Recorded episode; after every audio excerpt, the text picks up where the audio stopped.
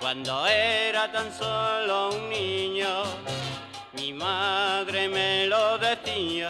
El cine ya no es lo que era. Qué tiempos aquellos en los que uno se metía en una sala de cine y se dedicaba solamente a ver la película. ¿Se imaginan ustedes que uno va al restaurante de Ángel León a comer y de repente uno de los comensales saca un cinexin y se pone a proyectar una película en la pared? Evidentemente uno pensaría, pero este gacho no ha venido aquí a comer. Pues le damos la vuelta al asunto. Hoy en día te metes en una sala de cine y aquello parece más un restaurante que un cine. Palomitas, nachos, chuchería y gente mascando y sorbiendo los refrescos por la pajita y haciendo más ruido que un sordo con una pandereta. Es cierto que en todas partes y en todas épocas cuecen habas. En una ocasión, en mi juventud, pasé por delante de un cine X en Cádiz que yo no entré, oiga, que lo vi al pasar por delante y contemplé como una pareja con ella embarazada se metía en el ya desaparecido cine nuevo a ver una película de pelo, no ya con chucherías o palomitas, sino con una caja de una pizza familiar.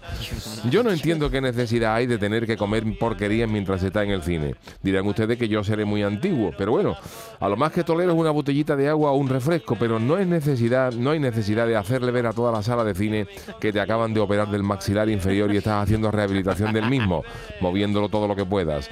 Dentro de los cines empezó con las palomitas. Llegaron las chucherías, ya venden nachos. Mañana será pescado frito y en menos de 10 años te podrás comer un plato de potaje mientras ves la última de James Bond.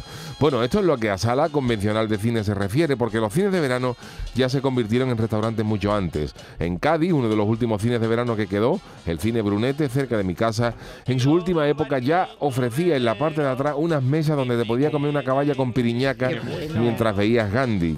Había veces que Gandhi miraba a la caballa con una cara como diciendo, yo así como voy a hacer la huelga de hambre.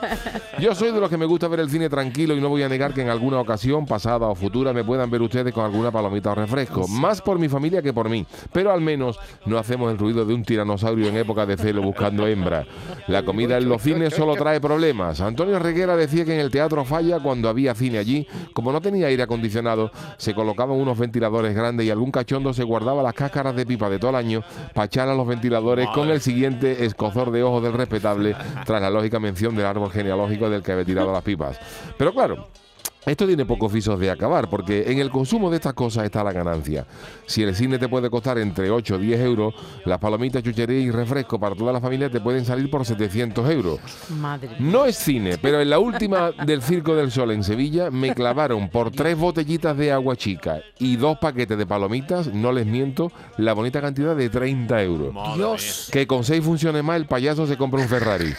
En fin, que para ver películas al cine y para comer al restaurante o a tu casa. O por lo menos come callado, criatura. Ay, mi velero, velero mío, Canal Sur Radio. llévame contigo a la orilla del río. El programa del yoyo.